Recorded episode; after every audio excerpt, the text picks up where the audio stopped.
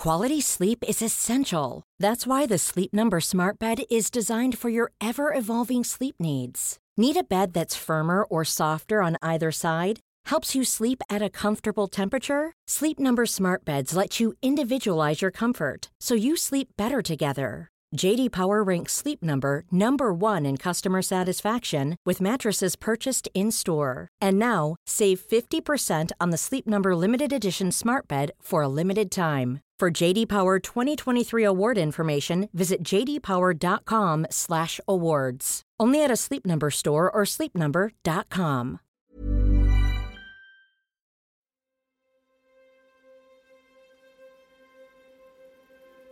Salut à toutes et à tous, c'est Sina. J'espère que vous avez euh, apprécié ces épisodes de la saison 2 de l'affaire que l'on a consacré donc à la milice ou société militaire privée russe Wagner, grâce à ce témoignage privilégié, celui d'un de ses anciens mercenaires, Marat Gabidulin, qu'on a suivi dans les six premiers épisodes de ce podcast.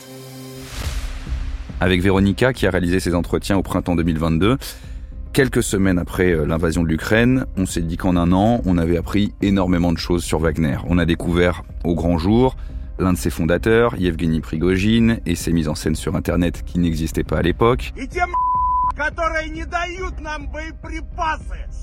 On a pu étudier sur la longueur le rôle de Wagner dans le conflit ukrainien. On a vu encore récemment, en juin 2023, la tentative de rébellion, euh, où Wagner a même menacé de marcher sur Moscou. Donc on s'est dit qu'on allait profiter de quelques épisodes en plus pour faire une mise à jour de cette affaire M0346, écrite donc par Véronica Dorman, réalisée par Laurier Fourniot et produite par Anne-Cécile Kiri et Louis Daboussi pour Paradiso Media.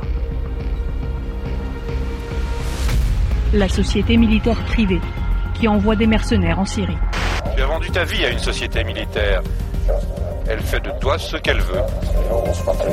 Les mercenaires russes de l'organisation Wagner sont en embuscade. Ne manquerait plus que Wagner soit indirectement payé par l'aide occidentale qui porte le Mali à bout de bras. Le fameux groupe Wagner, considéré comme l'armée secrète de, de Poutine.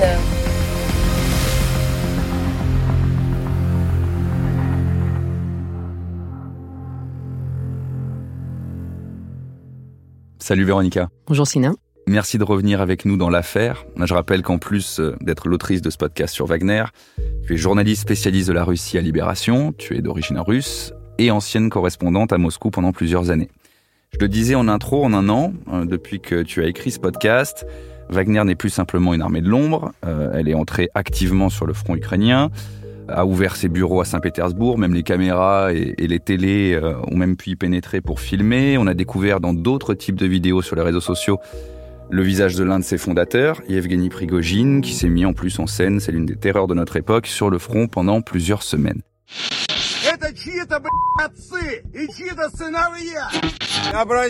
Je voudrais m'adresser au président de l'Ukraine, Zelensky. Les unités du groupe Wagner ont presque encerclé Barmout. Il ne reste qu'une route. Notre étau se resserre.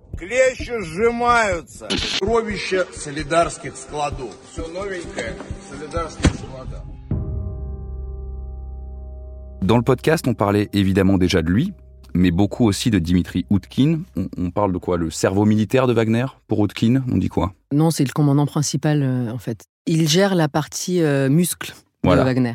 Donc, C'est le monsieur muscle de Wagner, je pense qu'on peut dire. Dimitri Outkin, c'est le monsieur muscle. Et alors, Yevgeny Prigogine, c'est qui? C'est quoi son rôle dans Wagner?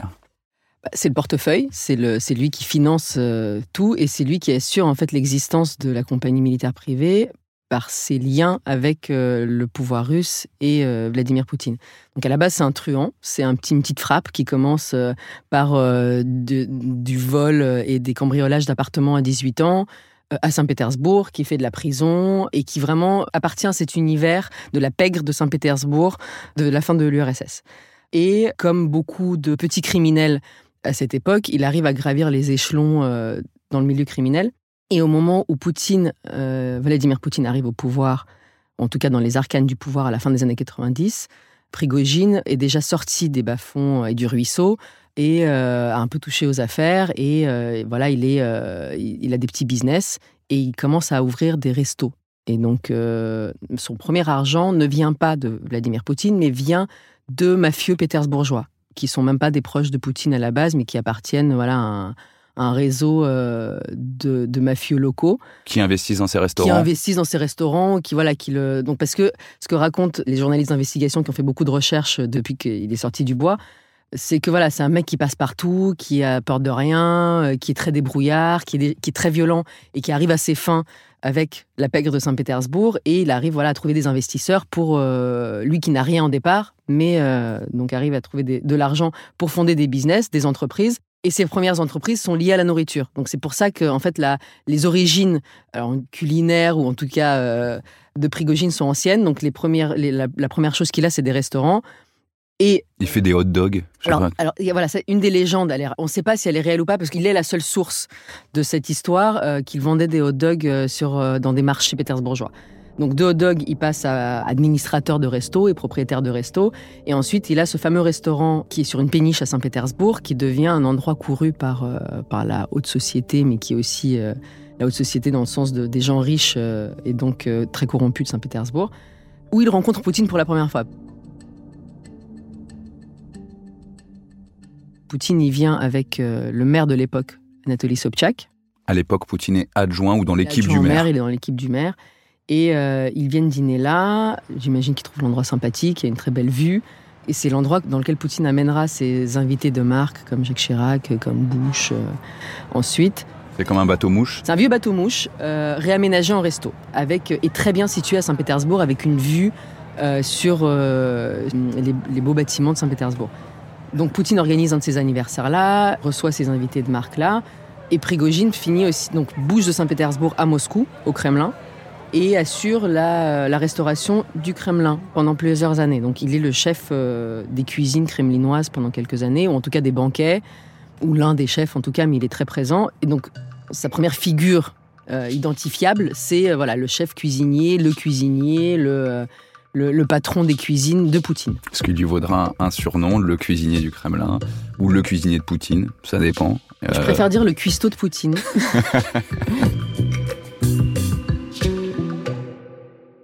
Je reprends tout ce qu'on a vu avec toi depuis quelques minutes. Années 70, il grandit à Saint-Pétersbourg, voleur, euh, petit criminel qui va enchaîner même les peines de prison, sort de tout ça, monte son premier business dans la restauration, est sponsorisé par la mafia locale, va par ce biais réussir à monter ce fameux restaurant sur cette péniche où il va rencontrer notamment Vladimir Poutine qui est à l'époque adjoint au maire de Saint-Pétersbourg. Et à partir de là, en Russie, tout marche au contact, aux relations, au clientélisme, au népotisme. Et donc, sa proximité avec Poutine lui garantit aussi le succès de ses différentes entreprises. Il s'intéresse aux médias, il s'intéresse à plein de choses. Et donc, il fonde par exemple sa fabrique de trolls à Saint-Pétersbourg. Donc, sa fabrique de trolls, c'est euh, un endroit où sont euh, réunis des centaines et des centaines de personnes qui vont inonder les réseaux sociaux euh, de messages allant dans le sens qui sert la cause au moment choisi. Donc ça, c'est le point de départ un peu de son empire médiatique, parce qu'il comprend l'importance des réseaux sociaux, il comprend l'influence qu'il peut avoir, et ça, c'est le début des années 2010.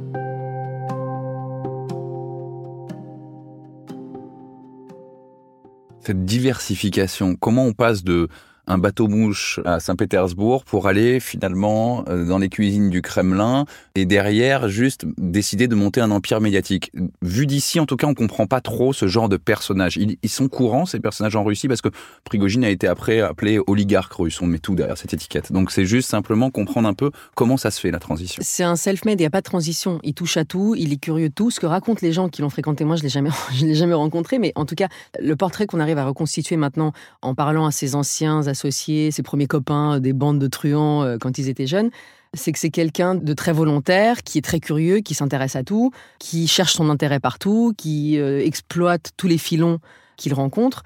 Ce que Marat, je crois, racontait aussi sur la manière dont il commence à s'occuper de Wagner, c'est que c'est pas lui qui décide de financer une, euh, société militaire privée, mais c'est qu'il rencontre Outkin, que Outkin est un, est un combattant, est un mercenaire, il a besoin d'argent, Prigogine lui dit Moi, je te finance ». Enfin voilà, tout se fait beaucoup aussi dans des contacts face à face entre euh, deux personnes dont les intérêts tout d'un coup vont converger et qui vont se dire sur un coin de table, tiens, si euh, on se lançait dans cette entreprise-là.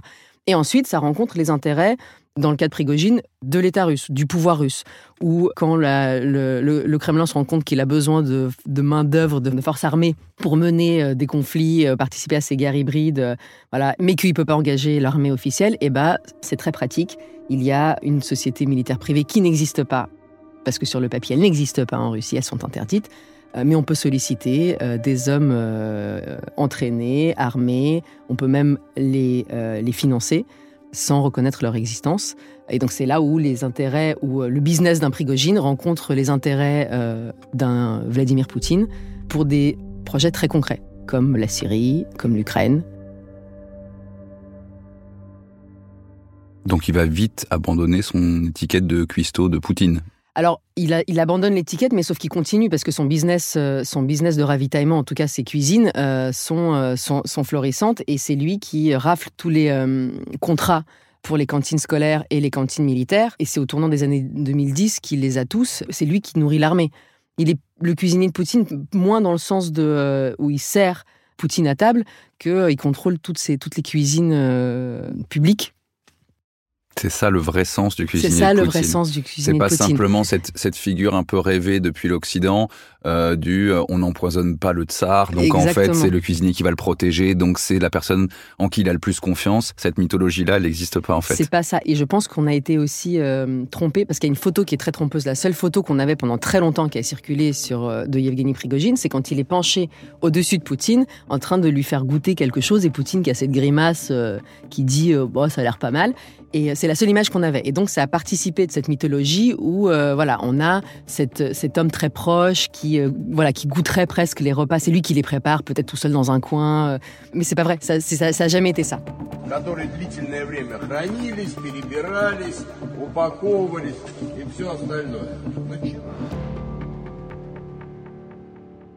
On a très envie, nous, de trouver une case dans laquelle on pourrait le caser, mais euh, qui nous permettrait de, rationaliser le personnage. Mais en réalité, alors oui, c'est un homme de main pour les affaires en Afrique ou pour les combats euh, en Ukraine. On peut dire ça parce que c'est un peu la force armée. Euh, et c'est un peu le, voilà le, revolver, le, porte-flingue en fait. Mais il a jamais. Poutine n'a pas un homme de main ou trois hommes de main ou des hommes de main. Tout le monde peut à différents moments jouer différents rôles. C'est pas une mafia à l'italienne comme on se l'imagine avec un parrain, avec euh, un conseiller, un consigliere ou euh, avec les, euh, les porte-flingues qui vont aller accomplir les bases œuvres. C'est une histoire de réseau, c'est une histoire de relation, ça peut être très horizontal.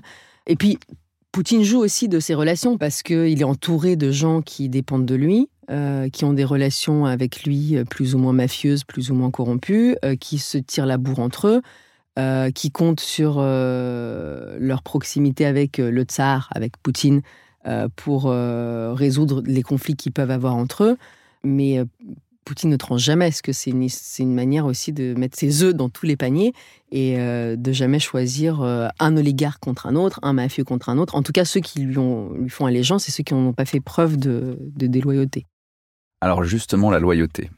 Euh, on va écouter un petit extrait justement du, podcast parce qu'il y a une personne qui ne parle pas de Prigogine au point de l'appeler Monsieur X euh, dans le podcast, c'est Marat Gabidulin. Je ne suis pas dans leur petit papier. Je ne peux que deviner le schéma. Un certain homme d'affaires, X, voit des avantages pour lui-même. Il convainc le big boss, le tsar, qu'il y a une opportunité d'avancer ses pions, de s'incruster sur ce marché. Il va dire au tsar, mes gars peuvent s'en occuper, mais j'ai besoin d'un coup de pouce. Et le tsar dit, ok, je te mets à dispo tout le nécessaire, vas-y, fonce.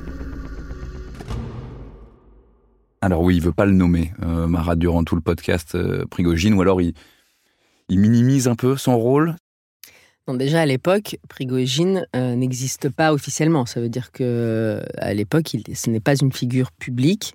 Il continue à nier ses rapports avec, euh, avec Wagner. Il y a des journalistes qui sont tués en Centrafrique quand ils vont enquêter sur euh, les activités des mercenaires là-bas.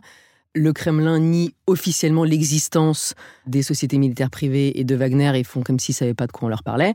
Donc de toute façon, Prigogine n'existe pas à l'époque.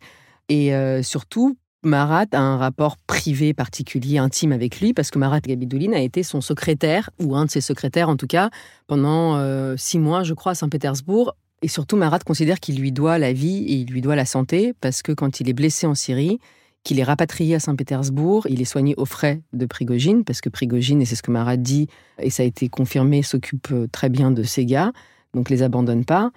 Donc je pense qu'il exagère un peu les traits positifs de, tout ça, mais parce qu'il est en campagne, parce que Marat, quand, il, quand on discute, quand, il fait, quand on fait cette série d'entretiens, il a écrit un livre, il a envie que le livre se vende, il a envie de rester en France parce que la guerre vient de commencer et il veut demander l'asile politique en France et donc il a besoin de se dédouaner aussi.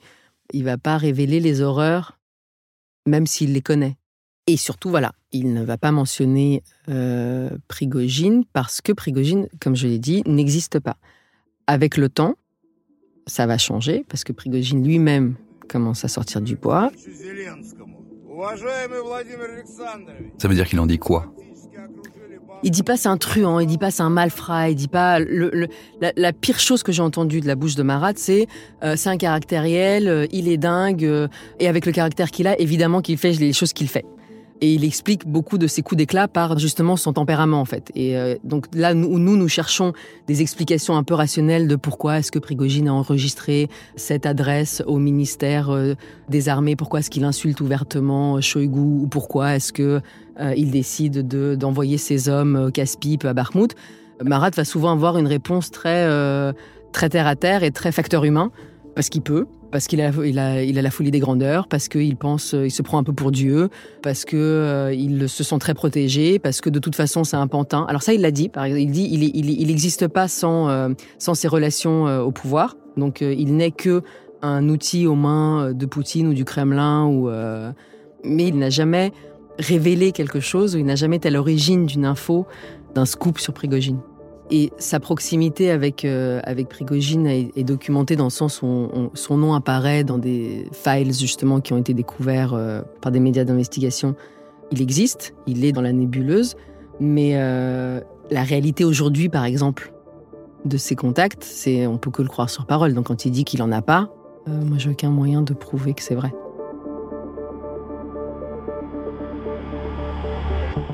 Merci Véronica pour cet éclairage sur Yevgeny Prigogine, le cuisinier de Poutine. Je rappelle que votre documentaire et votre livre sur la Russie avec notre collègue Xenia Bolshakova, Un peuple qui marche au pas, c'est le titre, est toujours disponible en replay sur France Télé et aux éditions JC Lattès. Je prends le temps aussi de remercier Théo Albaric à la réalisation de cet épisode, Anna Fino et Emma Seller qui m'ont aidé à le préparer.